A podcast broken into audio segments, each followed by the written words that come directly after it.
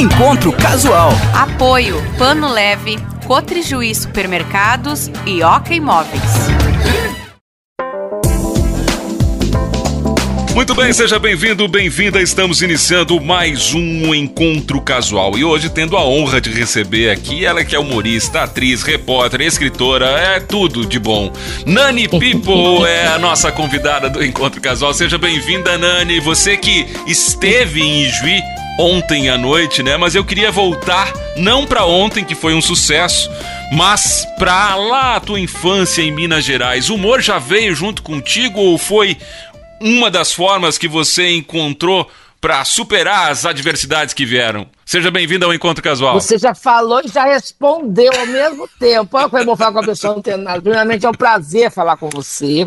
É um prazer falar com o seu público. Realmente foi um sucesso aí. O Art Comedy é um projeto maravilhoso que o Juliano, que eu conheci o Juliano aqui em São Paulo gravando Partiu Shopping, que é uma série que eu fazia no Multishow com o Tom Cavalcante. E ele teve essa ideia maravilhosa de fazer esse projeto de comedy. E o comedy é muito bom, porque o comedy, além de ter ser tipo um pub de humor, né, um pub, as pessoas se encontram, bebem, comem e riem, que é a melhor coisa da vida. Você sabe que o riso ele é libertador. O riso é o único o único artifício que você tem para se livrar até de doenças existenciais, porque quando você ri de você mesmo, você fica sem telhado de vidro. Teve um dramaturgo alemão que adora citar isso, eu cito no Tsunami, inclusive fala que qualquer discurso para ser pertinente tem que ser bem-humorado. Você só vai memorizar matéria de escola professores divertidos. Às vezes o cara nem é bonito, mas fez você rir, você até dá, por educação. mas enfim, voltando ao nosso show familiar, eu acho que assim, ser feliz é um estado de opção. Você tem que escolher na vida ser feliz, porque bola queimada, bala perdida, boleto vencido, doenças pré-essenciais que não sabia que estava ali, vai aparecer o tempo todo.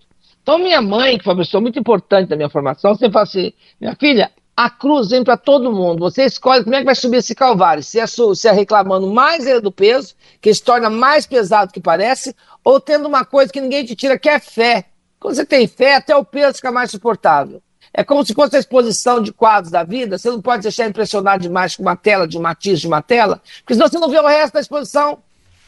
Então, quer dizer, bateu, acidentou, doeu, mas levanta, sacode, vamos andar de novo. Então você fica ali parado no chão, sentado à beira do caminho. Eu não posso mais ficar aqui sozinho a esperar. Que não dá para ficar assim. Então eu não gosto de gente que reclama. Se fosse para reclamar, eu não estaria nem aqui. Eu acho que assim, quando alguém fala hoje em dia na internet, que essa, essa terra de ninguém, né? Que você vê que a internet deu voz ativa a um monte de gente, mas ao mesmo tempo ela deu voz ativa a um monte de gente que se não fosse a internet, não ia nem saber que existiam. Então você tem que tomar cuidado, porque assim. É, você não pode se deixar levar demais por uma, por uma polarização e ter muito bem fundamentada a sua opinião pessoal das coisas e até em ser feliz. Porque se você fosse deixar levar pelo não, você pode ser cancelado. Eu já nasci cancelada, querido. Se fosse deixar pela expectativa da vida, o não foi a primeira resposta que eu tive na vida de queimada, de largada.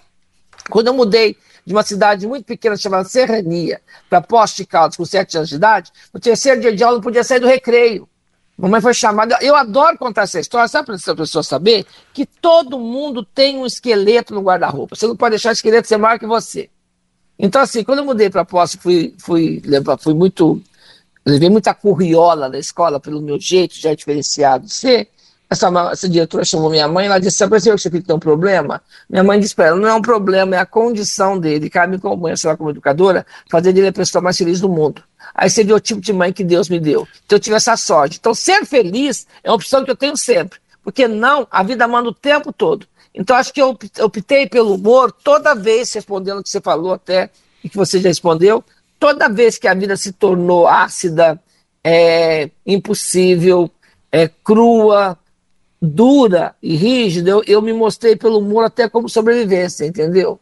Acho que o humor para mim sempre foi uma uma válvula de salvação, de escape. E essa energia, então, essa energia, Nani, também é da tua mãe? É, porque além do humor, você tem essa energia, a, a, a, o tom de voz, o jeito que fala, a expressão, já mostra uma atitude. Não, é, não são só palavras, né? São, são é, embora são... seja canceriana e mineira, a pessoa acha que vai encontrar uma pessoa que vai falar assim, né? Bem quietinha, tímida, né? Eu até era assim no começo, mas chegou uma hora que a vida falou, querida, toma atitude Toma o rojão, não fica vendo a banda passar, não, vai ser baliza. Aí peguei o bastão, e fui ser baliza. Às vezes eu pego um ou dois bastão diferentes, mas eu pego bastão. o bastão é fundamental, filha. Sem bastão não tem fanfarra. Ah, tem que ter um bastão. Então você tem que fazer. Tem um musical chamado My, é, é, Funny Girl, que a Barbara Streisand fez há muito tempo. E é o filme que, que, que ela fala assim: é, don't, né, don't rain on my parade. Não faça chover na minha parada.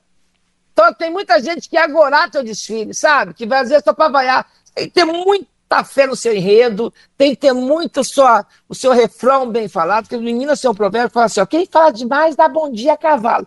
Mas quem não se faz claro não se faz entender.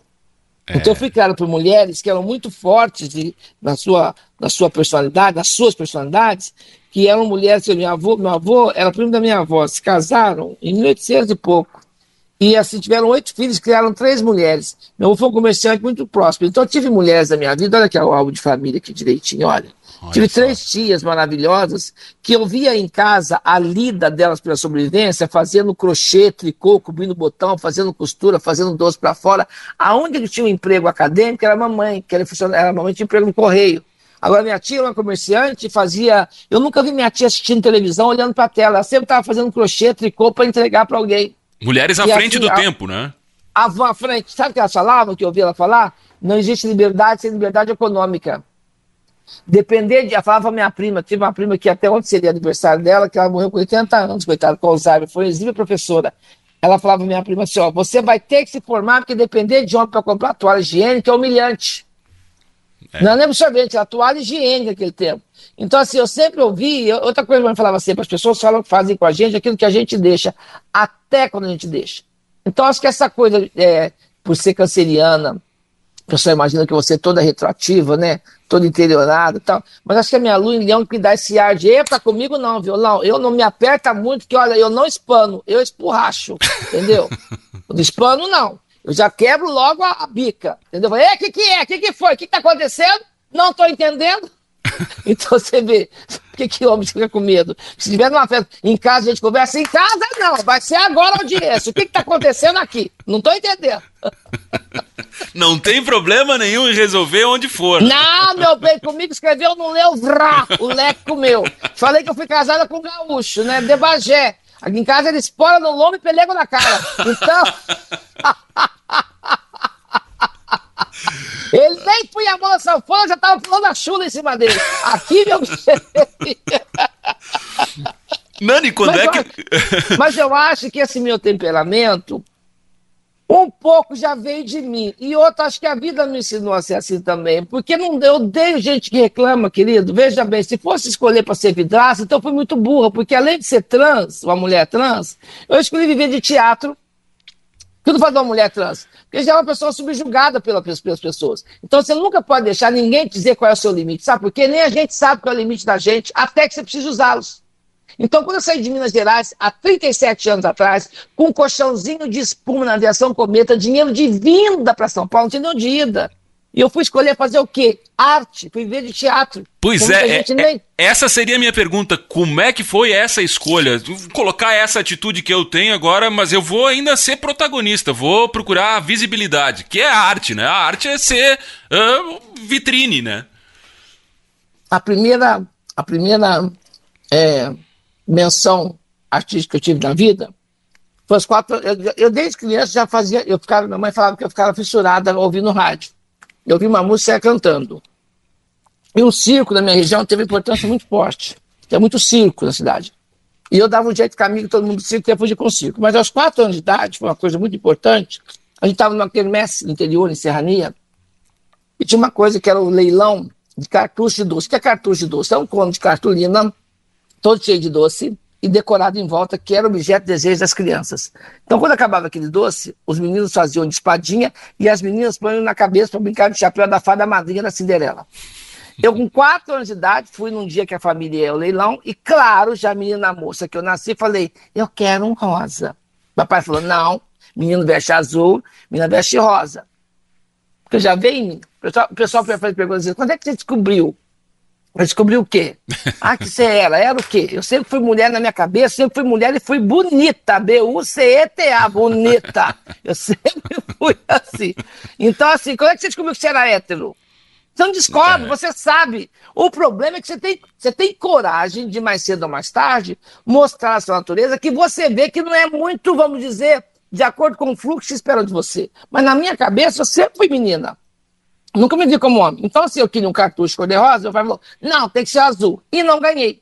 Alguém anunciou no, no, palanque, se fizesse alguma coisa no palanque, podia escolher qualquer coisa da barraca de brinde. Eu saí correndo da mão da mamãe, olha aqui, com 4 anos de idade, estou mostrando a foto para ele, gente. Eu, com 4 anos de idade, subi na quermesse para cantar uma música chamada A Última Canção. Esta é a última canção que eu faço para você. Solta aí, Zanelli, menininha moça, né?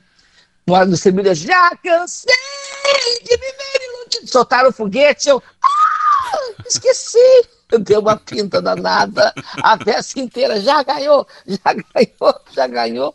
O que, que você quer? Falei, um cartucho rosa.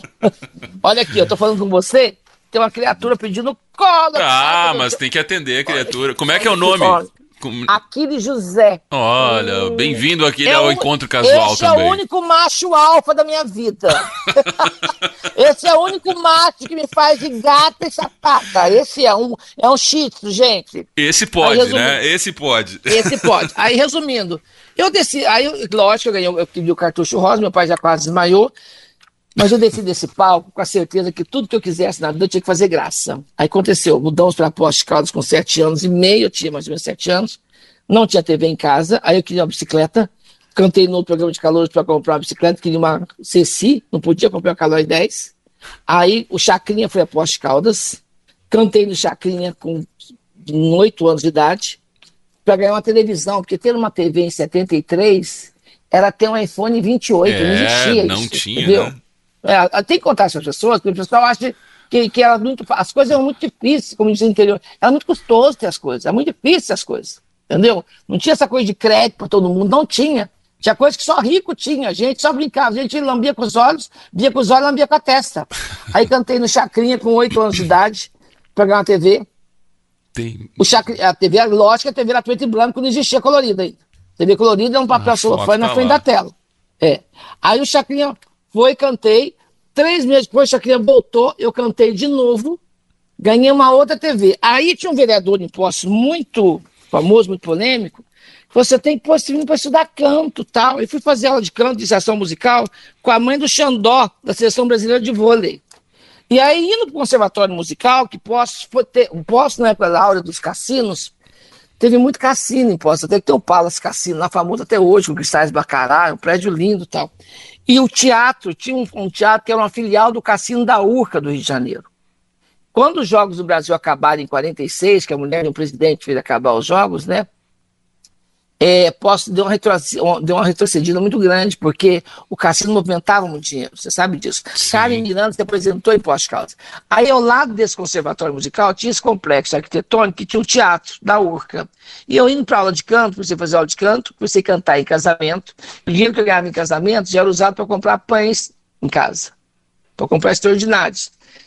Então, acho que com oito anos de idade já aprendi o que era a, a, a força existencial do meu trabalho, que para mim era diversão, né? Cantar para mim era um prazer. Mas já levava Aí, um sustento para casa, né? Já, e mamãe ia junto comigo, né? Mamãe sempre junto. Mamãe naquele tempo, era um tempo que ninguém saía sozinho na rua, não tinha que sair sozinho, não tinha isso, né?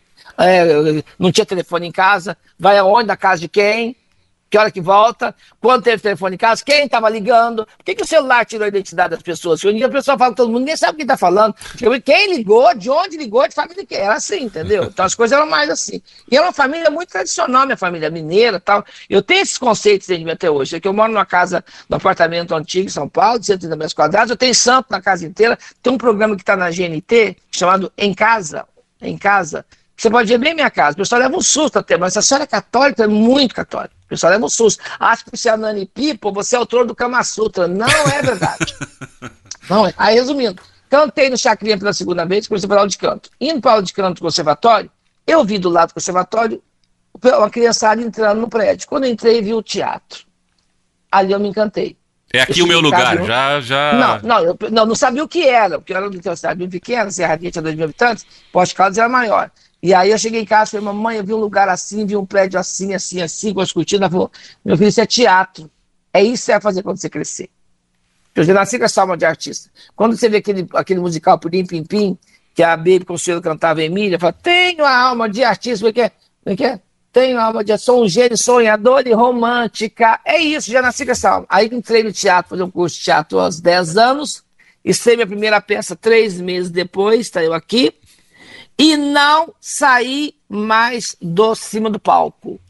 Pois, Estou há 47 anos literalmente fazendo a minha história acontecer no teatro. Em pós-calda fiz teatro dos 10 aos 20, num grupo muito conhecido que tinha lá, chamado Grupo Benigno Geiger. A gente fazia, além de peças, no começo era infantil, a gente fazia infantil para a escola, fazia muito aniversário para esquetes de, de palhaça, tal, de, em festa de criança.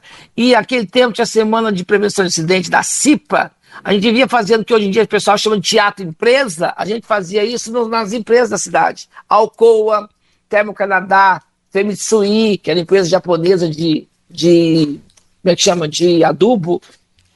A gente fazia coisa de prevenção de acidente, fazia esquetes, que que tem hoje na Praça é Nossa, é esquete, é um texto curtinho. E aí, dos 10 aos 20, mesmo eu trabalhando, fui trabalhar com 12 anos, já tinha carteira assinada, ia ajudar em casa, claro. Tanto é que o meu irmão mais velho aposentou com 51 anos de idade, com 36 anos de, de, de contribuição, meu irmão do meio com 53, eu aposentei com 55. Sim, começou com 8. Não, mas na verdade, assim, na hora de fazer a contagem de aqui em São Paulo, que eu vim para São Paulo há 37 anos, descobriram que eu estava muitas vezes registrada, mas não estavam contribuindo. Ah.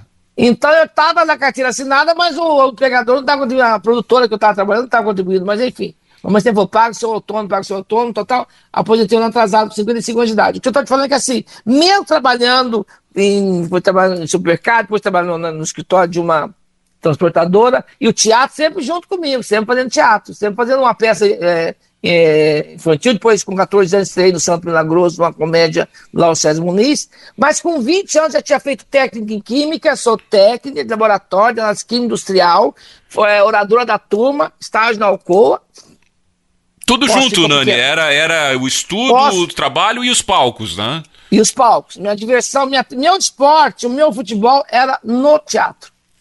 Dos meus amigos iam jogar bola, eu ensaiava uma peça. Era sempre assim. Eu não me lembro desses. Dez, eu fiz 57 anos de idade agora. Eu, nesses 47 anos de vida, eu não tenho um dia na minha vida que eu não tenho, por exemplo, agora, hoje, que eu teria o dia mais ou menos de folga. Você é a terceira entrevista que eu estou dando. Então não tem, não tem um dia na minha vida que eu não tenho um compromisso, um texto para ler, um evento que me leve a. Sempre foi assim. Ou uma produção de um figurino. Ou... Eu estou há 47 anos fazendo minha história acontecer nos palcos. Só que aí chegou a hora com 20 anos, posse ficou pequena, e eu tive que ir atrás do sonho da minha fundamentação acadêmica. E foi aí que eu peguei um colchão de espuma peguei um, ônibus chamado Viação Cometa e me joguei em São Paulo para tentar fazer meu sonho acontecer. Mas isso fica o próximo bloco eu, que tem que faturar. Exatamente. Como é bom falar com alguém que já sabe o que, que você vai dizer. Nani, faltou uma parte muito importante que dizem que é a mais difícil do programa aqui, que é escolher as duas músicas que iniciam aqui, do gosto da, da, da convidada. O que, que você escolhe pra gente ouvir agora? As duas primeiras Ai, do Encontro Casual. Eu vou escolher música que o pessoal da minha geração vai lembrar muito, não tem como. Primeiro é Milton Nascimento, que tem os Bares da Vida. Nossa. Foi nos Bares da Vida, cantando em troca de pão, que muita gente boa pôs do pé da construção. Essa música é a cara do artista, entendeu? Todo artista tem de ir aonde o povo está. Eu falo que toda passiva tem que ir aonde o bloco está. Mas enfim. é isso, faz muito parte da minha vida essa música. Tem a música também é, da Elis Regina, que eu amo de paixão, que é o meu antídoto, que é Vivendo e aprendendo a jogar. Vivendo e aprendendo a jogar. Nem sempre ganhando, nem sempre perdendo, mas aprendendo a jogar. É o máximo isso. É o máximo, é o máximo, é o máximo a gente ter Nani People conosco aqui no Encontro Casual da Unijuí FM, nesse mês especial, mês de aniversário da rádio, mês de aniversário do Encontro Casual. A gente vai fazer um rápido intervalo e volta em seguida com mais bate-papo aqui com a Nani People.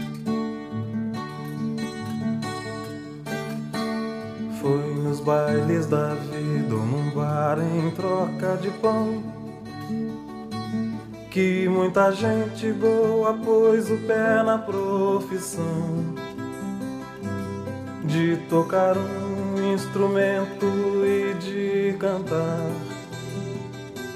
Não importando se quem pagou quis ouvir, foi assim. Cantar era buscar o caminho que vai dar no sol. Tenho comigo as lembranças do que eu era. Para cantar nada era longe, tudo tão bom. Tem a estrada de terra na boleia de caminhão. Era assim. Roupa encharcada, alma repleta de chão. Todo artista tem de ir aonde o povo está. Se foi assim, assim será. Cantando me desfaço e não me canso de viver, nem de. Cantar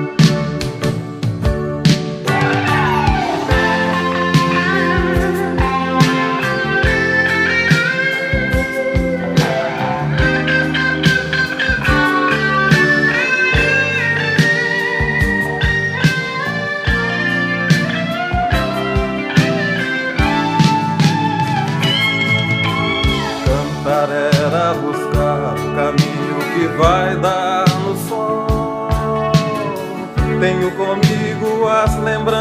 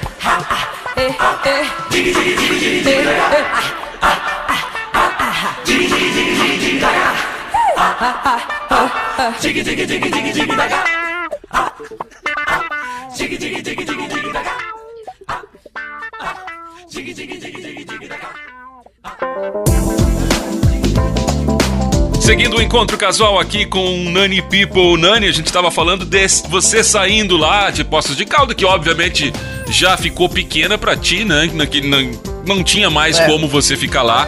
Uh, é. Como é que foi essa mudança de ares para uma pessoa que já não cabia dentro da cidade onde estava? Foi bom ou teve todas aquelas adversidades que quando a gente muda para um grande centro sempre acontece, né? O pessoal que está nos ouvindo agora, até adolescentes, eles têm na mão hoje uma coisa que é a internet, que eles têm o poder da informação, da tal da informação digital, né, da informação eletrônica. A criança é bombardeada com isso, que muitos começam a passar por um problema que eu vejo muito interior. Elas têm o pé no barro, mas têm a cabeça já na fibra ótica. Então você imagina há 37, 37 anos atrás, 40 anos atrás, como era difícil os acessos a toda a informação, a cultura, e eu queria viver de arte, que para muita gente nem existe. Imagina a gente que é do interior para viver de teatro.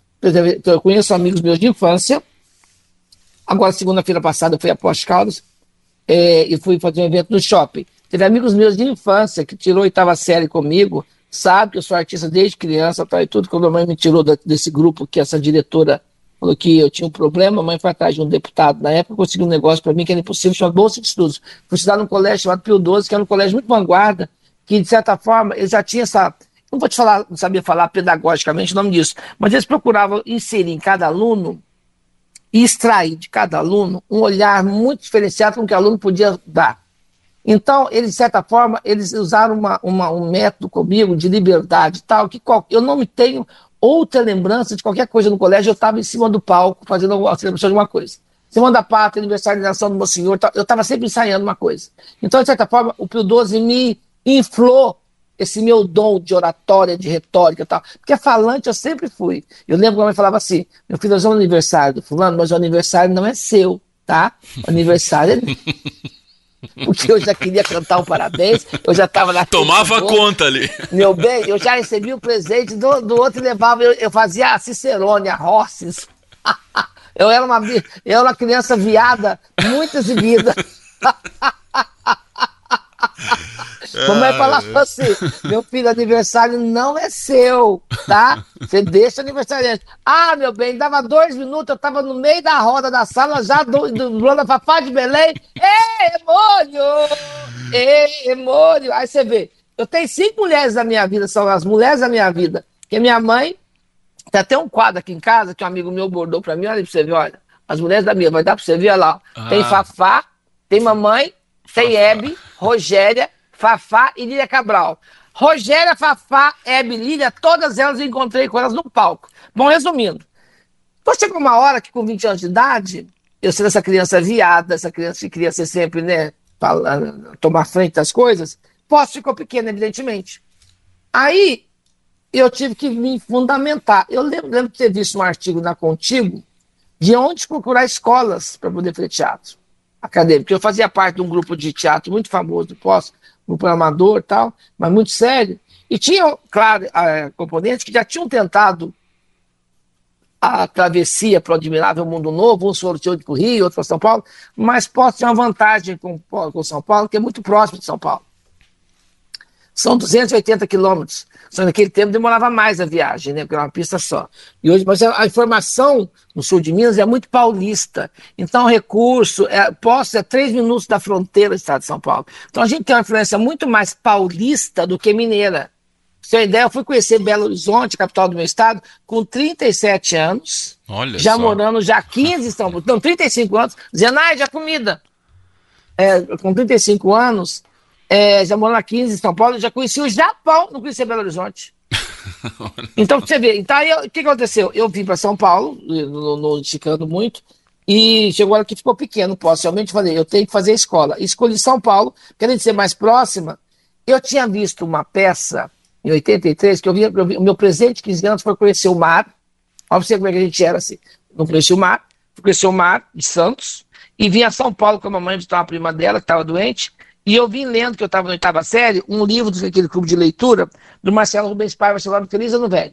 Verdade, bom livro. E aí, ela, essa filhada da mamãe chamou a atenção dela, deu um ler, mas você sempre leu muito, está sempre com o livro na mão. Sempre li demais, que eu não tinha aquela coisa que os meus irmãos tinham de jogar bola e tal, então eu ficava no meu, no meu. Eu tinha um mundo paralelo, né? Acho que artista tem isso, né? Eu acho que se artista se não fosse ator ou atriz, a gente é, seria esquizofrênica. Ou sou esquizofrênico, sou atriz, não sei, entendeu? E a gente tem um. A gente vê a realidade diferente, vê, vê. A gente vê. O olhar do artista é esse. Ele vê uma pedra e não vê a pedra, ele vê a forma que ele acha que a pedra tem. Felizmente, né? E aí mostra novos caminhos para toda a sociedade. Essa é, é aí. É aí que a arte reside, em você ver olhares diferentes. O problema é que as pessoas não aceitam os olhares diferentes, né? Mas enfim. Aí aconteceu o quê? Eu vim conhecer São Paulo com 15 anos e vim na Felizino Velho. Em 83, 83, três anos depois, eu vim assistir Bibi Ferreira em Piaf.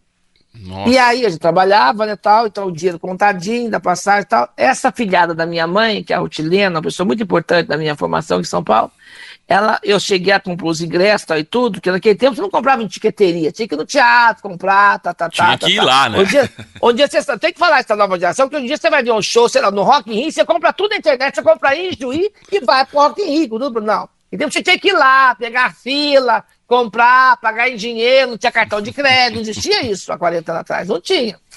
Aí, resumindo, ela comprou, ela falou assim, olha, sabe aquela peça, sabe aquele livro que você veio lendo quando você veio conhecer São Paulo? Virou uma peça de teatro. E eu comprei ingresso pra gente ver. Aí eu fui ver a peça com ela no Teatro Augusta, porque naquele tempo as, as peças, vocês sabem, tinham duas sessões. Quando eu vi essa peça, querido, foi, foi um divisor de águas na minha vida. Porque, assim, além da encenação ser muito vanguarda, eles colocavam o pulo da cachoeira, por exemplo, o cara pulando em cima de uma escada. E você enxergava a cachoeira. Hum. É como quando eu vi, por exemplo, o Romeu e Julieta com o pessoal do CPT, do Antunes, eu vi a Julia fazendo a cena do balcão da Julieta em cima de uma escada de construção. E você enxergava o balcão. Seria a magia do teatro, como é que é? o teatro é tão doido, né? Por que, que, o, que o teatro é sagrado e é mágico? Que o, teatro, o teatro existe desde antes de Cristo. É. O teatro é mais velho que Jesus Cristo. Porque os gregos inventaram essa coisa chamada catarse. O que é catarse? É uma coisa que você vê em cena e você fala, isso acontece comigo. Se identifica lá. É. Essa é, é. Aí aconteceu, eu saí do teatro, Porque eu vi uma atriz que fazia 16 personagens, uns 16 acho que ela fazia, fazia muito. Mas tinha um personagem dela, que era uma enfermeira, que ela roubava a cena. Você não lembra da história, eu lembro dela. Eu fui assistir Bibi Ferreira, eu não consigo prestar atenção em Bibi Ferreira. Porque estavam filmando em Poste Caldas, na época, uma novela chamada Livro para Voar, com a Carla Camurati e Tony Ramos. E o pessoal do meu grupo estava se organizando, todo mundo achando que ia fazer amizade com o pessoal da Globo, ia para o Rio tentar carreira no Rio de Janeiro. eu, quando vi essa mulher, fui saber sobre ela. Passou um tempo, ela fez um comercial na Pernambucanas, tal, tal. E ela tinha feito uma escola chamada EAD, que é a Escola de Arte Dramática, que era de graça na USP. Foi preciso tentar essa escola. Eu falei, eu não vou para o Rio. Eu vou para São Paulo para tentar teatro. Porque até porque até viver de teatro tinha que trabalhar. E São Paulo tinha uma mão de obra muito mais fácil. São Paulo, São Paulo tem trabalho. Bom, resumindo, essa atriz se chama Lília Cabral. Ah, Lília Cabral, nossa. Há 30 anos anteriores, eu tinha visto essa mulher no palco, 37 anos atrás, né, quando eu fiz a novela, foi em 2018. Aí quando me chamaram para fazer Corre o Tempo, estou fazendo show lá no interior de Goiás, dessa correria que eu fazer em Juí, que eu fazer em São José dos Campos, que eu fiz em Sorocaba, que eu faço pelo Brasil afora. Me chego no Facebook, alguém viu uma entrevista que eu dei num, num canal do amigo meu chamado Papo de Camarim, que eu conto a minha história toda, e ele me me, me maquiou, tudo me produziu de Jim Harlow, que foi a capa da minha biografia. Essa capa aqui. Ser mulher, qualquer, ser mulher não é para qualquer um. Chama Anderson Bueno, esse maquiador. Aí, o Anderson tinha feito essa entrevista comigo e esse produtor da Globo a entrevista. Ele falou assim: não, ele me chamou no Facebook. Falei, Nani, tudo bem? Eu vi que você não tem registro com a gente aqui na Globo. Você está contratado de alguma emissora? Sempre, sempre te vi muito no SBT, te vi no Festival Teatro de Curitiba, fazendo o Risdorama, que é um festival de humor que tem em Curitiba, que começou há 18 anos atrás, enfim. E aí eu queria saber se você tem um, um, um agente. Quem que é teu agente? Falei, é Deus. Mas ele me chamou no Facebook. Vai escutando, no Facebook. Eu achei que era trote. Eu falei, mas é a Nani mesmo? Eu falei, não, eu sou a Suzana Vieira, eu tô aqui disfarçado. Eu falei assim. Como é que você vai confiar em Facebook? Todo mundo te cutuca e ninguém te cobra. Você não vai confiar no lugar desse Facebook. Bom, resumindo. Aí, falou, não, quero falar com você. Peguei e dei meu telefone. Ele pegou me ligou. E era do produtor da Globo. Era de verdade, um não era trote. Era pra fazer um registro na Globo, mas eu tinha que. Ele não dava passagem, eu tinha que ir lá fazer. Então eu paguei a passagem, fui, eu nunca tinha pisado no, no Projac. A gente tinha passado por todas as emissoras. Manchete, é, SBT fica 14 anos, Band da Maurício Júnior, Record. Não tinha na Globo ainda fazer nada. Falei, vou lá ver como é que acontece. Tem coisa que você tem que pagar para ver. É igual casamento. Você sabe que vai dar ruim, mas você quer pagar para conferir. você quer pagar. E casamento, sai caro, hein? Geralmente. Você sabe, você sabe que vai dar merda, mas você vai. Entendeu? Você vai. Não adianta ninguém falar, você vai. Resumindo. Aí por isso que eu falo, a pessoa quer fazer. Tem uma hora na vida, a pessoa tem que fazer burrada, tem que colocar o dentro de casa, tem que, tem que fazer merda, tem que fazer, tá na hora de fazer. A Lília faz uma peça agora, chamada A Lisa fala: homem é bom em casa até 45, 50 anos no máximo. Depois fica chato. Fica reclamão. E aí, filho, aí, resumindo, eu peguei, fui lá pro Rio, fiz o, o, o, meu cadastro lá, fiz o meu teste que mandaram, depois me, chamou, me chamaram para fazer um o teste de leitura. Por acaso, o teste da Colília Cabral. Voltando de novo à minha história inicial, eu resolvi ir para São Paulo com 20 anos, porque eu vi Lília Cabral em cena fazendo Feliz Ano Velho. E contou essa Aí história pensei... para ela já? Não, quando eu estava sentadinha para fazer o teste de leitura, eu não sabia que era com ela. Não sabia. Eu sentadinha lá no estúdio H, no D. Aí passou por mim o senhor Marcelo Novaes, Oi, bom dia, bom dia, estou na minha. Sou seu Tony Ramos, veio todo simpático, educadíssimo. Oi, Nani Pipo, tudo bem? Me reconheceu, foi nossa. Porque eles sabiam que eu estava sendo cotada para o teste da novela, né? Aí quando veio, veio vindo no carrinho. Eu falo disso até emociono, até choro, porque assim, eu tenho uma empatia com a Lília muito grande, de de outras gerações. Ela veio andando, eu falei, gente, a Lília. Eu não acredito. Ela levantou, veio andando, sorrindo pro meu lado, eu falei, eu levantei com o que sobrou de pé, né? Falei, Lília, eu sou a Nani, eu sou sua fã. Ela falou, muito prazer, Nani, eu sei que você é a Nani. Eu falei, eu te falar uma coisa. Eu não sabia nem que eu ia ler com ela. Eu mudei a minha história por causa de você. Eu saí de Minas Gerais, fui para São Paulo, que eu tive feliz no velho, e você mudou a minha história. Então, você vai ler comigo. Eu falei, o quê? Eu vou ler com você? Você vai. Eu pensei, assim, como assim? Você vai fazer o teste? Então, para mim, eu estou no pódio da minha vida. Porque eu não sei se eu acendo uma vela, se eu rezo um Pai Nosso, se eu tomo um copo de água doce, eu chamo o SAMU. Ela falou, me, me dá um abraço. Quando a vida faz, eu tô chorando de novo, só te contar isso. São encontros que a vida te dá, porque você vê que o teu sonho não foi em vão. Pois que é importante você cultuar teus sonhos, você passar, porque tudo que você passa de não, de não vai dar pé, de portada na cara, de discriminação, de preconceito, quando acontece uma coisa dessa, tudo se torna nada. E nos tornamos amigas até hoje. Tanto é que sábado fui jantar com ela, foi aniversário dela dia 13, o meu foi dia 1 Ela faz um post. A gente é amiga, a gente ficou amiga, mas amiga de confidenciar coisas. A ali foi minha mãe.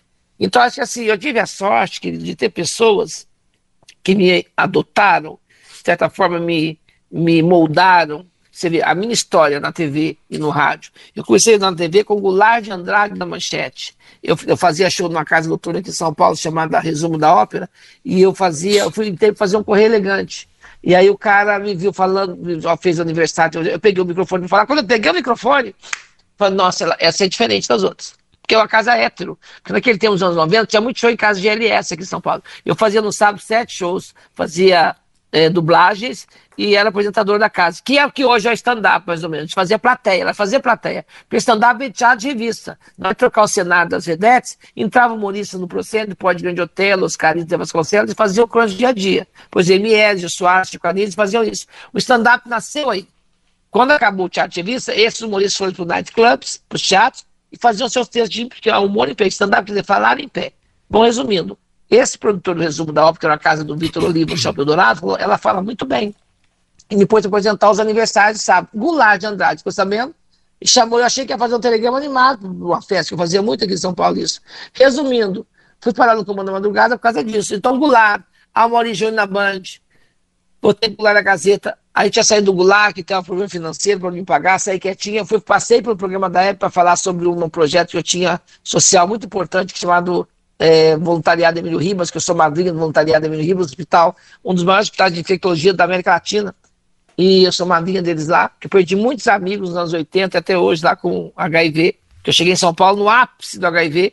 É, não era é, comportamento de risco, era grupo de risco, era o câncer gay, a peste, a peste gay.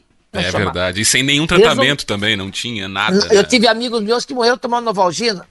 Então, então assim, eu acho que é, é, eu tive a sorte dessas pessoas que me moldaram para a vida. Mas eu sempre inspirei gente que podia me, me ensinar alguma coisa. Por isso que eu falo no, Tsunami, eu falo até que eu faço uma associação da palavra, que tem maneira de desconhecer a origem da palavra. Caralho, para quem não sabe, não é um palavrão. Caralho é o alto do mastro do navio, aonde o cara gritou dia 22 de abril, terra vista. Aquele balainho era o, era o, o, coração do navio. Por quê? É de lá que você via se vinha pirata, se vinha rochedo, se vinha tempestade e tal. Era o era, e era um castigo ficar lá em cima, porque não tinha amortecedor nas caravelas, você enjoava muito. Você enjoava demais, porque todos os pessoal, todos os caralheiros eram viciados em ópio, porque tinha muita bronquite. Então, você tem que escolher na vida gente que seja vela, que seja leme, que seja cralho. Fuja das âncoras. Porque a âncora te estaciona, não quer que você cresça, não quer você bonito. A mulher tem mania de casar e barangar o homem. Por quê? Porque não quer que o outro olhe louca dela. Você está pegando um homem bonito, é sinal que tem bom gosto. Então você tem que ver que a liberdade. Eu, eu, eu, eu gosto de citar muito isso no Tsunami, eu falo. Você nasce e morre sozinho. O que pintam são pessoas para grandes valsos, parceiros de grandes valsos. Então acho que eu sempre inspirei nisso, ninguém pode me ensinar. Então a Lília, esse meu encontro com a Lília foi assim. Foi aí que eu fui parar na novela, que eu fiz um contrato de três meses. Depois de dois meses de gravação, viram que estava funcionando, estava dando conta. Aí teve a extensão do contrato por oito meses. Então, todas as chances que eu tive na vida, nada começou como absoluto. Até a última novela que eu fiz agora, Quanto Mais Vida Melhor, eu estava fazendo Popstar. O diretor bateu na porta do meu camarim você quer que você faça participação na próxima novela da sete. Vai ser maravilhosa, você vai se dar muito bem. Você vai, olha, eu tenho certeza, vai todo mundo querer morrer. Vai chamar a morte, pode esperar. Falei, o que, que eu vou fazer? Falou, a morte. Falei, nossa, bicha. Resumindo, veio a pandemia, tiveram que mudar tudo, parou tudo, o mundo parou. A minha, a, minha área foi a primeira a parar, a última que está voltando. A novela mudou de nome, passou a chamar quanto mais vida melhor. Não foi mais a morte, pode esperar. Eu fiquei sem papel Fui dar entrevista no Danilo Gentili, o Ratinho ficou sabendo que eu estava no SBT, me chamou para fazer o 10 ou mil, acabei ficando fixo no 10 ou mil. Isso foi em setembro de 2020. Em fevereiro de 2021, esse mesmo diretor me liga e fala assim: olha, Nani, estou precisando uma participação de um núcleo de humor, e eu sei que você, vai dar muito bem, mas eu tenho um personagem aqui que não tem nem nome. Ele é a porteira de um motel. Eu tenho só oito capítulos para poder fazer. Você topa com cachê de gravação? Isso para quem tinha sido contratado na novela do horário nobre, para outro artista falar, ah, não vou, não, vou, vou. Fui. A diferença de você estar contratada para o cachê de gravação é que o contrato chega com o crachá da carteirada e entra na catraca. Cachê de gravação, não. Você senta, espera alguém te liberar. E a espera é longa, viu? Resumindo, fui. O que seriam oito capítulos, eu fiquei a novela quase que inteira, porque de porteira de motel eu virei até cartomante. Então, estou te contando uma coisa para os nossos ouvintes, você entender que assim, que tudo que começou pouco na minha vida se tornou algo maior. Eu até vivi de teatro, eu fui garçom na noite de São Paulo, numa, boate, numa casa noturna, um bar de música ao vivo, chamado Café Piu Piu, no Bexiga, na 13 de maio tem música de música. Eu fui garçom há sete, sete anos da minha vida. Eu fui vendedora de vestido de noiva na Rua São Caetano, Rua das Noivas. Eu fui bordadeira de sapato de noiva, aquele tempo não tinha sapato para comprar pronto, tinha que bordar. Eu fui passadeira de república, porque naquele tempo vinha um jovem para trabalhar em São Paulo em compensação de cheque, que era manual. Eu passava 48 camisas no sábado. Eu fui é, é, vendedora de ingressos de produção de teatro, eu fui maquiadora de noiva, eu fui maquiadora de, de salão, é, como é que chama quando você faz freelance, freelance. Eu fui camareira de Dona Sete Bruno, trabalhei 10 anos no Teatro Paiol, comecei na bilheteria do Teatro Paiol. Teatro Paiol no Teatro de São Paulo, Dona Sete, aqui em São Paulo. O que que você não foi, Nani? Eu não fui puta, por falta de vocação, porque talento eu sei que eu tenho.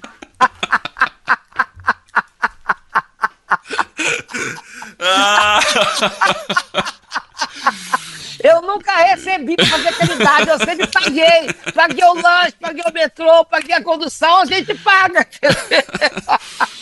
Mas você cavou oportunidades, né? Eu acho que é isso que fica de lição, né? Nada é fácil, eu né? A gente procurei é... fazer uma limonada do limão que a vida me deu. Eu sempre, sempre. Por exemplo, vou te dar um exemplo maior que foi uma coisa que a vida me deu uma cacetada que eu falo, esta doeu.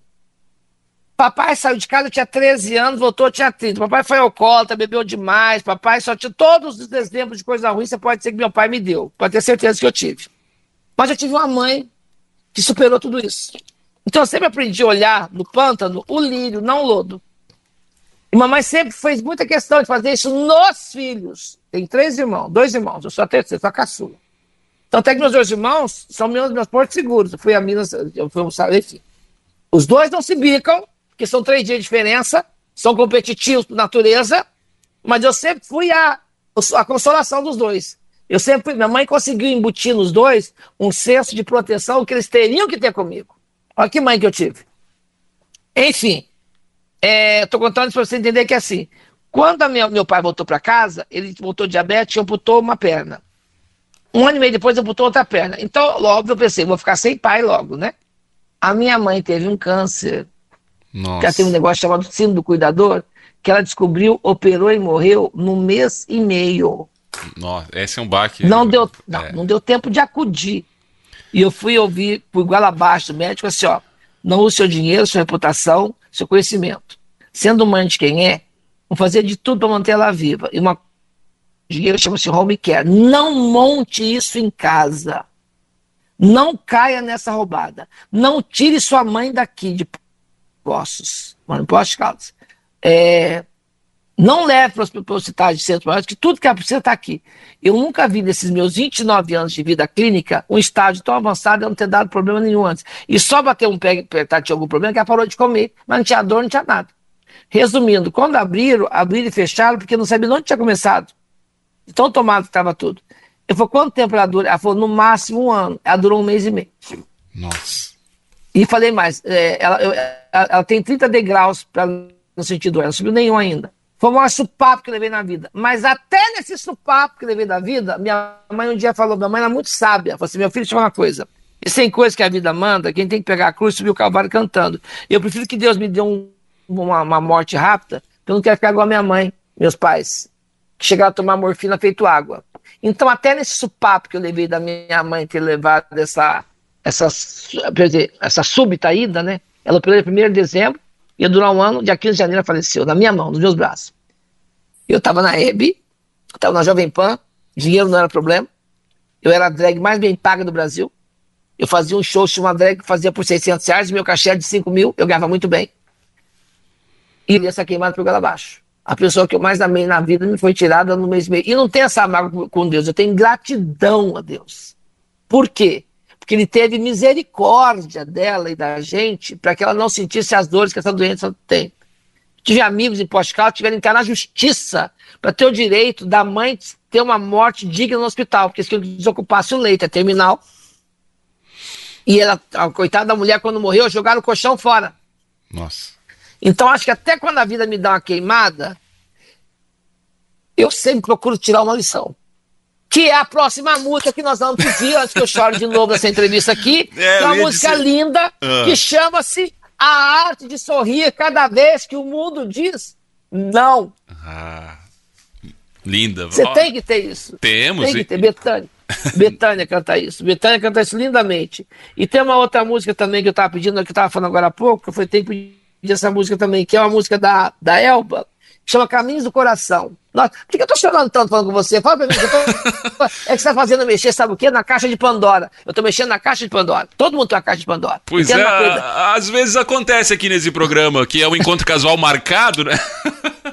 Mas se fosse por telefone, não tava dentro dessa coisa que eu tô fazendo olhando para você. Então, né, enfim. É, a, a, a, a gente tem que entender que todo mundo tem um esqueleto no guarda-roupa. Você não pode deixar o esqueleto ser maior que você. Então é, é, um, é um terreno, uma caixinha que a gente deixa guardada essas nossas, essas nossas mazelas lá. E quando você abre, parece que aconteceu ontem. Você tem que fechar e continuar a vida, tem que seguir adiante. Você não vê filme que fala assim às vezes, ah, mas não, eu tive que seguir em frente, tem que seguir em frente. Então tem uma música também da Elba, que é linda, chama Caminhos do Coração, que um dia me parou no restaurante do Rio Janeiro falou, Nani, muito obrigado, você me cita muito, você, você chega até mim. Tem. Fala assim, toda pessoa sempre é a marca das lições diárias de outras tantas pessoas. É. Então, assim, a música fala, faz muito tempo que eu saí de casa, faz muito tempo que eu estou na estrada, faz muito tempo que eu estou na vida, é assim que eu quis, assim que eu sou feliz. É essa minha cara, essa música. Vamos lá, vamos ouvir mais duas músicas aqui com Nani People, nossa convidada especial do Encontro Casual.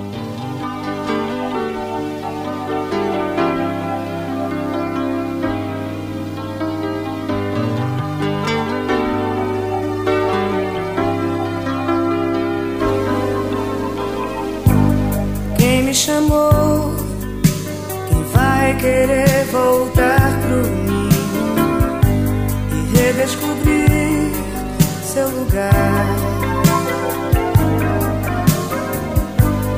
Pra retornar e enfrentar o dia a dia, reaprender a sonhar. Você verá história não tem fim. Continua sempre que você responde sim a sua imaginação.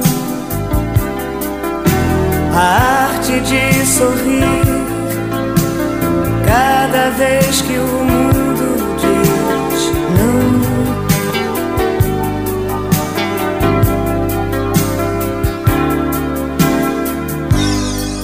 você verá que a emoção começa agora. Agora é brincar de viver. Não esquecer, ninguém é o centro do universo. Assim é maior o prazer. Você verá assim que a história não tem fim. Continua sempre que você responde sim a sua imaginação. A arte de sorrir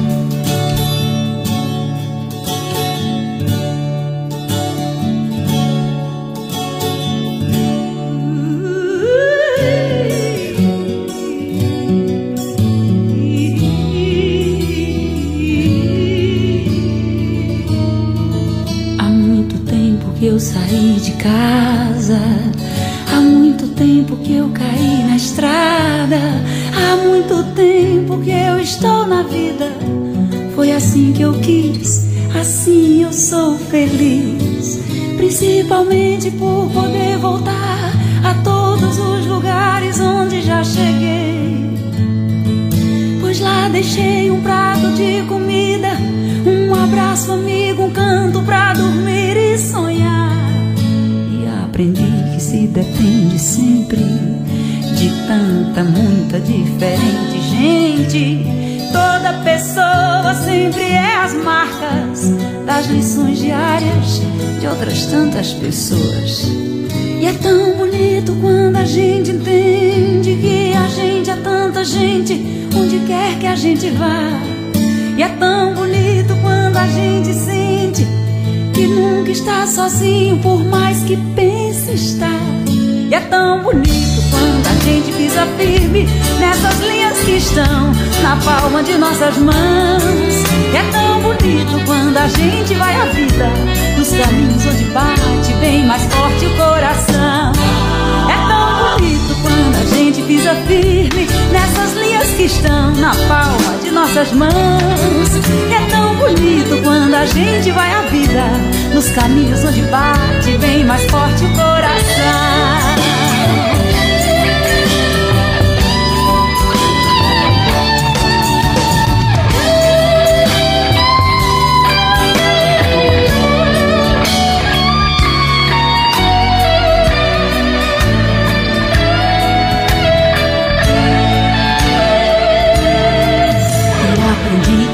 Depende sempre de tanta, muita diferente gente.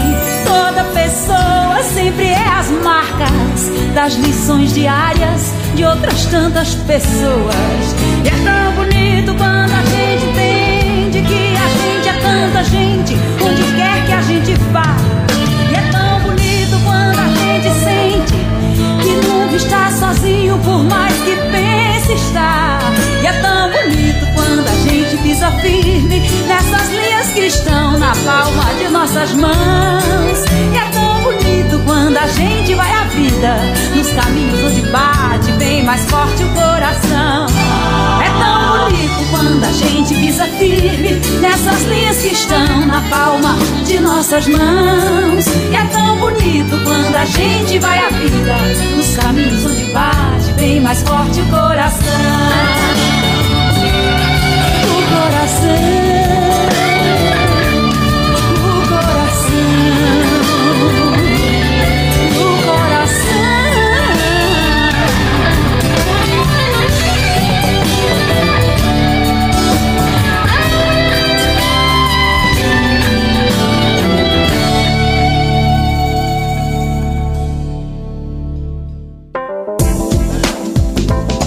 Depois do intervalo, a gente volta agora com o bloco final, recebendo esse encontro casual pra lá de especial histórico no nosso mês de aniversário. Nani People aqui conversando com a gente. Nani, a gente falou de toda essa tua trajetória, que é uma lição de vida, né? Você é uma lição de vida.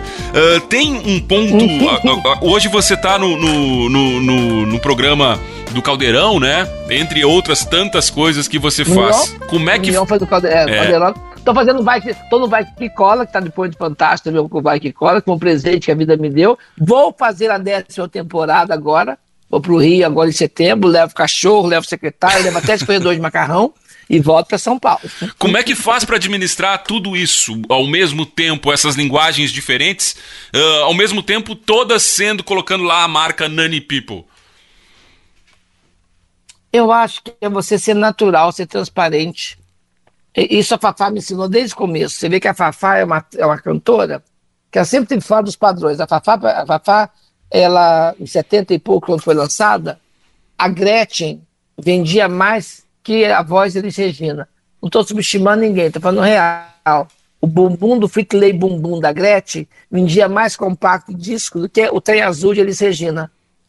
E a Fafá era o anti-estética. Ela não era gostosa como a Gretchen, ela era gordinha, ela era de Belém. As pessoas acham que Joelma sofreu, é, como é que chama preconceito contra o Estado? Como é que chama isso? É, quando você tem preconceito contra o Estado, como é que chama o nome disso? É, tem que olhar no Google, não vou lembrar. preconceito, preconceito estadual, como é que chama de regional, como é que chama isso? É, hum, discriminação não é. Tem um né? nome, tem uma É, palavra. É, Vou procurar não, não, não aí. chega a ser xenofobia porque Não, não é é. discriminação, É. mas o nome disso. Xenofobia. Xenofobia, é isso aí. Chega a ser xenofobia. É, da região, do estado, de uma raça, de origem, tal, tal, tal. Xenofobia. Se a, se a Joelma sofreu, imagina a Fafá, nos anos 70, cantando Ei, Morio, ei, mo-", descalça. Cantando Foi assim, como um resto de sol no mar, como a brisa da praia, mar, nós chegamos ao fim. Que essa música também quero pedir depois no final, tem tudo a ver. Enfim, a Fafá foi uma grande música pra mim por isso, porque o jeito de liberdade dela era tão importante que ela me inspirou isso. Então, essas mulheres que me inspiraram são sempre mulheres que nunca rezaram a cartilha como o mundo mandava. Olha a Hebe, a Hebe enfrentou tantos paradigmas, tantos preconceitos, então, até depois artisticamente, ela parou de cantar um tempo que o diretor falou que ela tinha uma voz horrorosa, ela ficou traumatizada, porque voltou a cantar depois de já velha, já e tudo, já aconteceu no apresentador, depois de uma carreira já de, de velha, que eu digo assim, depois de uma carreira de apresentador, ela abandonou a cantora no tempo, entendeu? Então, acho que assim, é, toda pessoa tem algo para te ensinar, até uma pessoa que seja muito horrorosa, muito hedionda, tem como te ensinar, sabe por quê? Pra você não se tornar ácida como ela.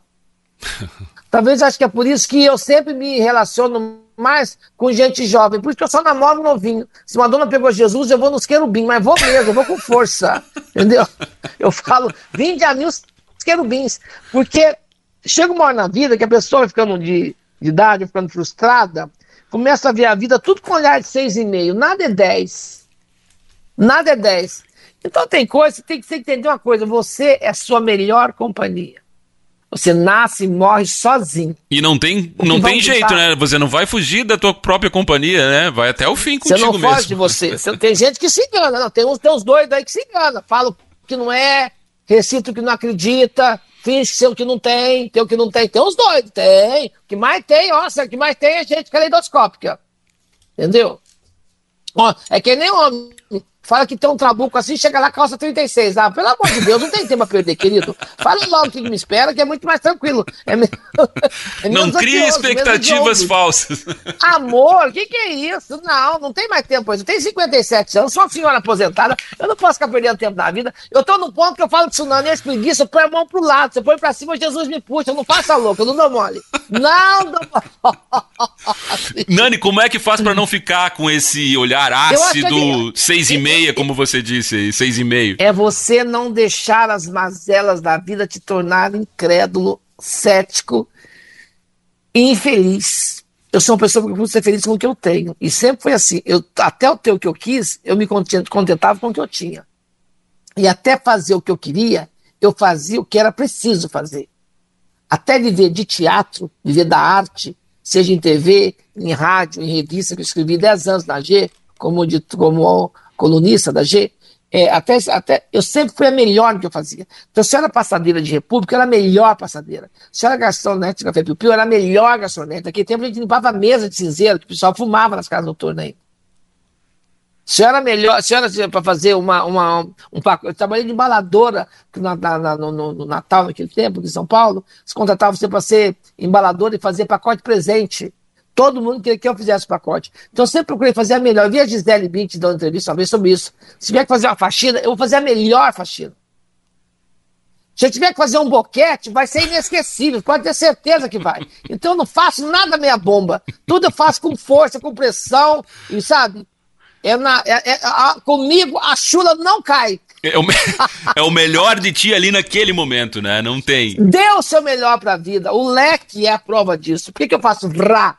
Porque o leque é isso que a vida faz com você. Te abre situações em varetas, em moldados, em caleidoscópios. Tem que se agir e improvisar com aquilo. E o leque tem uma coisa, é um bumerangue. Você joga, ele vai, mas ele volta.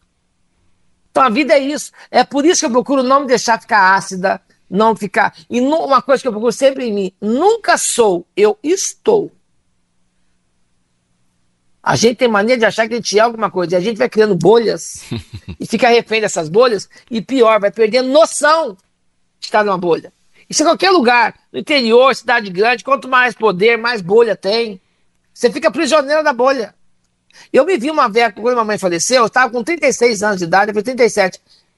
Eu me vi numa bolha que é ali que eu acordei para a vida. Eu vi que eu tinha uma estrutura montada que eu achava que ia me proteger. Eu estava escrava dela. Eu tinha dois motoristas, dois carros, sabia dirigir administrando uma casa com quatro funcionários, sem precisar. Eu mandei todo mundo embora. Fui aprender a dirigir com 36 anos de idade.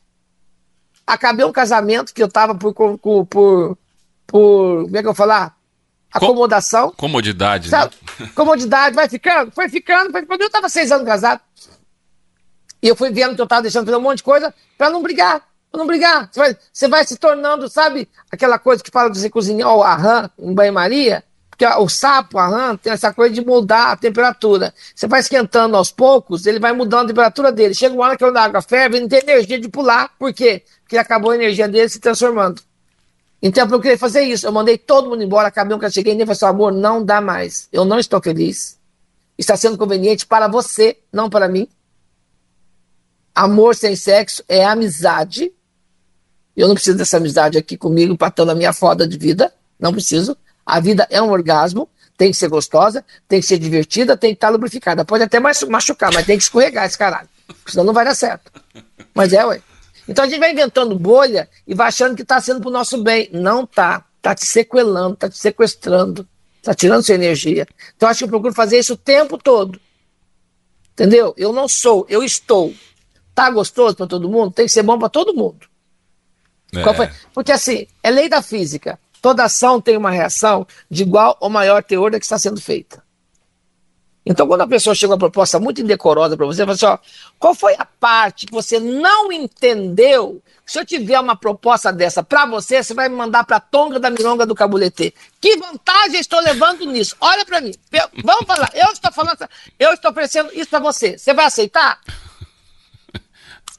É, né? Não tem como. Né? É isso. E quando você faz isso, você quebra a sequência de, de instinto de, de vampirismo que o outro tem sobre você.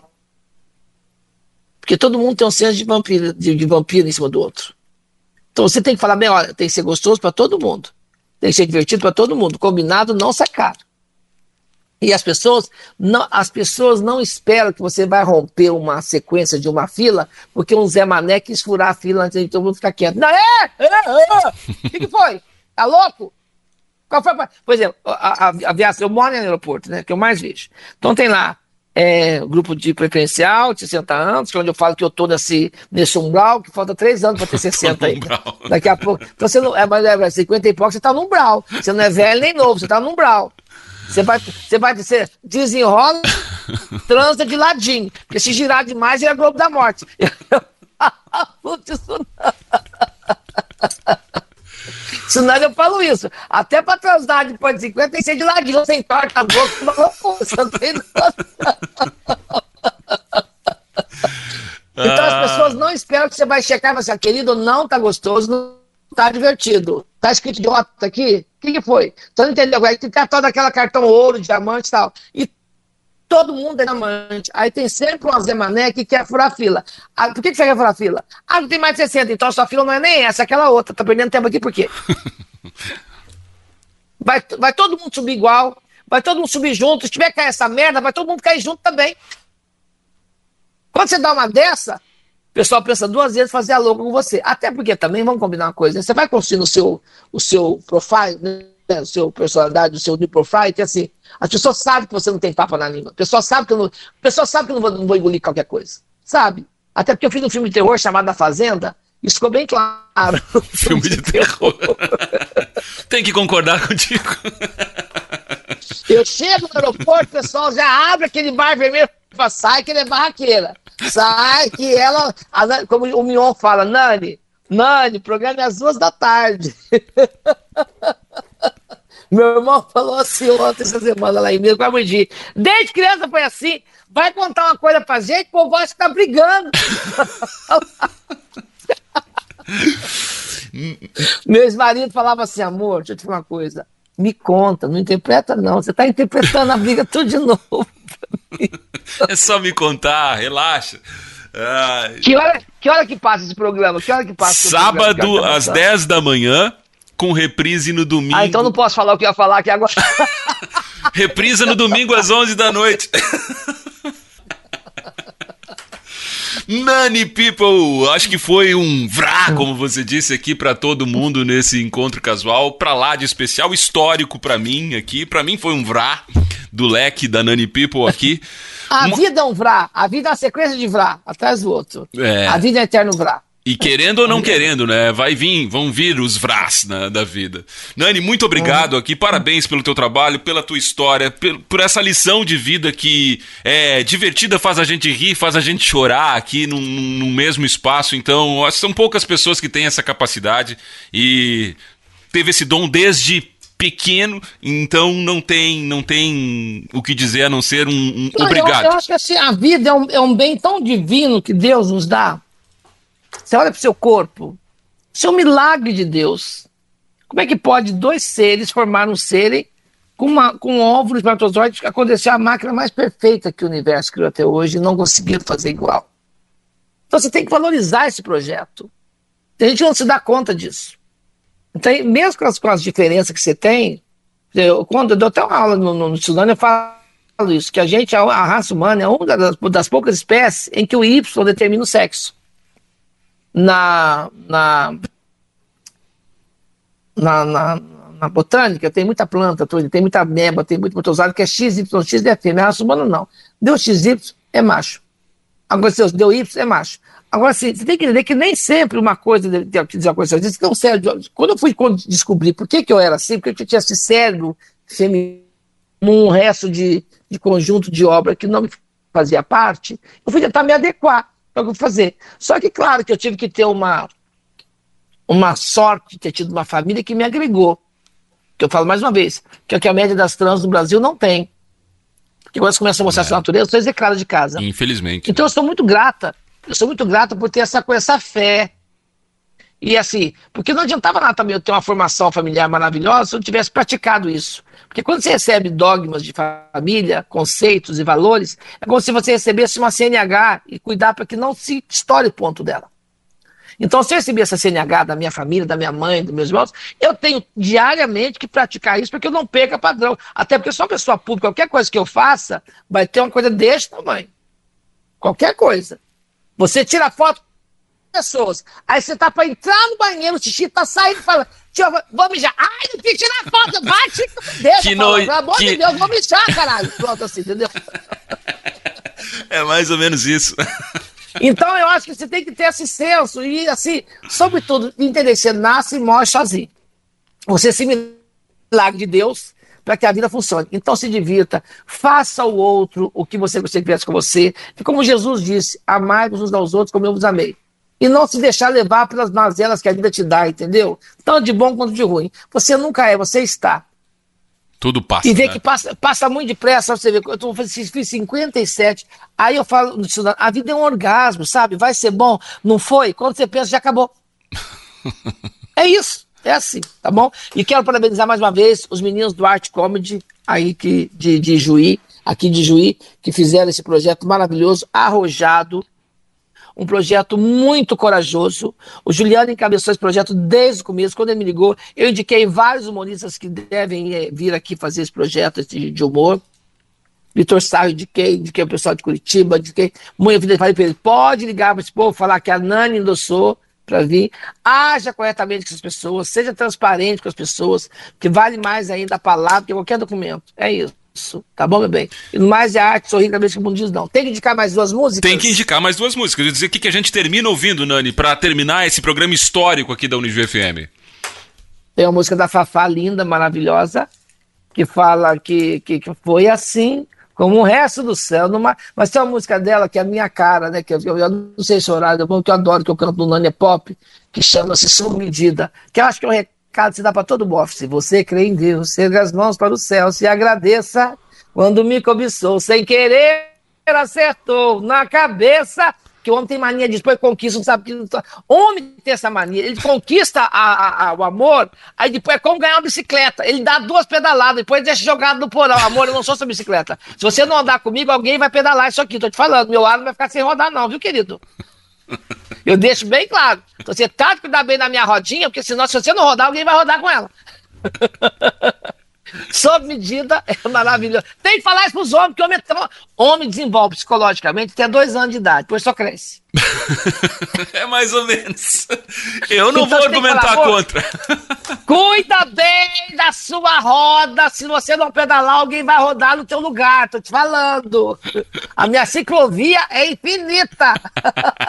Enfim, sobre e tem uma música também do Alcione, que eu encerro isso no Nani Pop, que eu falo que a gente tem tempo, tempo todo na vida, chama Obrigada. Obrigado. Deus me deu a arte como dom, foi como nascer numa avenida, meu primeiro choro foi no tom. Se ele foi para mim tão bom, tenho a fé fortalecida, fortalecida. Já cheguei sabendo a profissão, ela é a missão da minha vida. Se eu puder tocar um coração, faço a minha obrigação. Estou sempre agradecido. Olha só, Senhor meu pastor, nada me faltará. Tenho nos braços. Pois disso, meu bem, o que vier, eu traço. Amém. Obrigado, Nani People, aqui Amém. no Encontro Casual com a Unijuí FM. E obrigado ao Juliano aqui, do pessoal todo do Arte Comedy Club que proporcionou esse encontro casual marcado, como disse a Nani. Obrigado, Nani, mais uma vez. Um grande abraço. Beijo, querido. Boa sorte, boa vida para vocês. Beijo. Tchau, tchau para todos nós.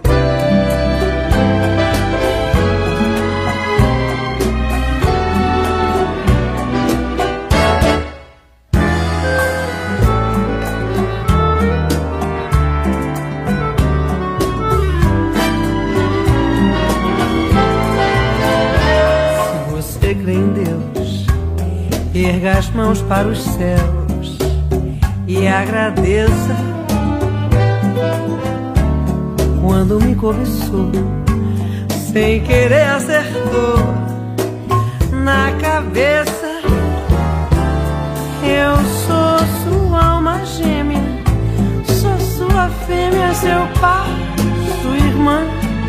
Eu sou seu incesto, sou igual a você nasci pra você. Eu não presto, eu não presto, traiçoeiro e vulgar. Sou sem nome, sem lar. Sou aquela. Eu sou filha da rua. Eu sou criada sua. Costela. Sou bandida.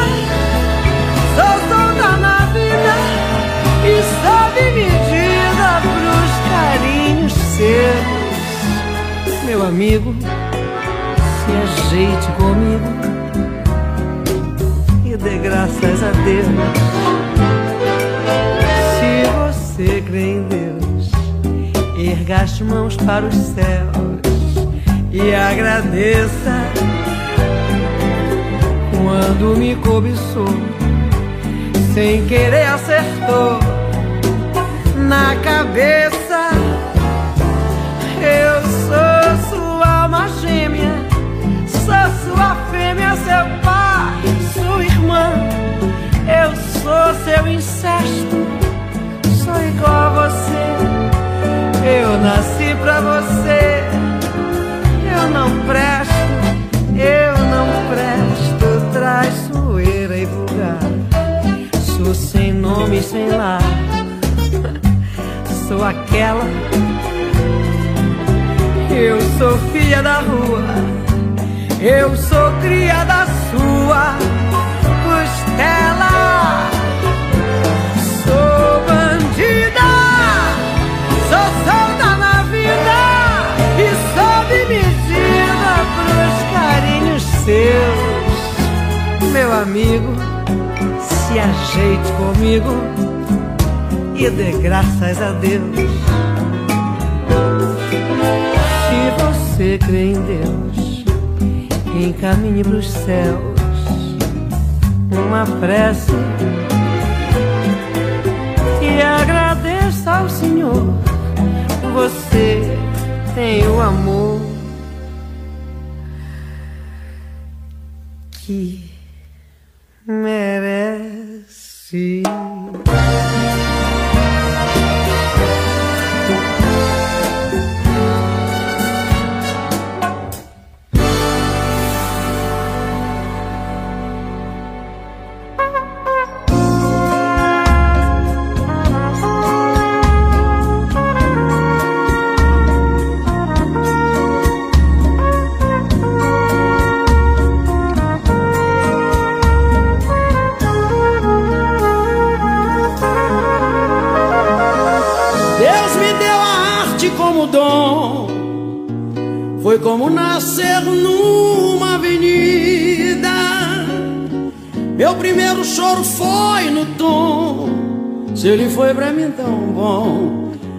tenho a fé fortalecida, fortalecida.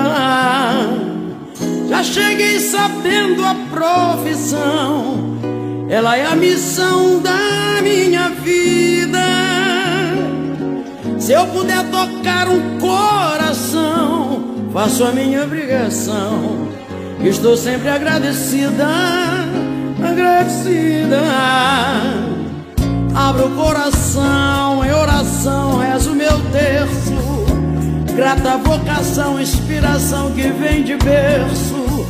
Peço a luz divina aqui do alto, venha iluminar meu palco como desce um véu.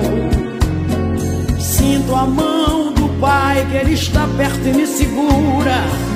Manga quando cai no tempo certo está madura. Tudo que acontece tem uma razão de ser. E agradeço aos céus. Obrigado, meu Deus, pelos casos de amor que eu já fiz começar. E das brigas sofridas de dor que eu também ajudei a curar. Pelo povo que segue comigo, o amigo que vai onde eu estou pra me ver cantar. Obrigada, meu Deus, obrigada por tantos valores, o talento das mãos de quem sabe tocar, poetas e compositores, essa força que eu sinto no ar. Minha vida é um show e o roteiro foi Deus quem traçou. Obrigada.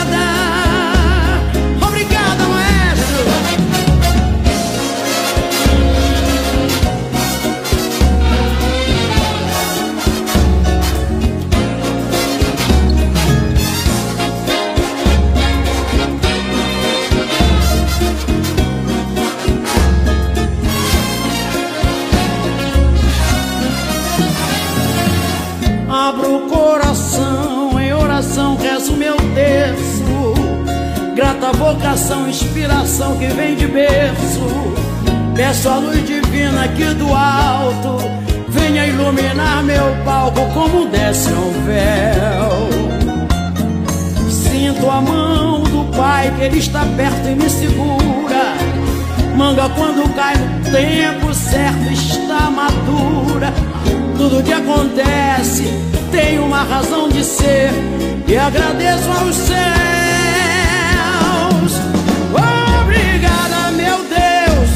Pelos casos de amor que eu já fiz começar E das brigas sofridas de dor Que eu também ajudei a curar Pelo povo que segue comigo O amigo que vai onde eu estou Pra me ver cantar.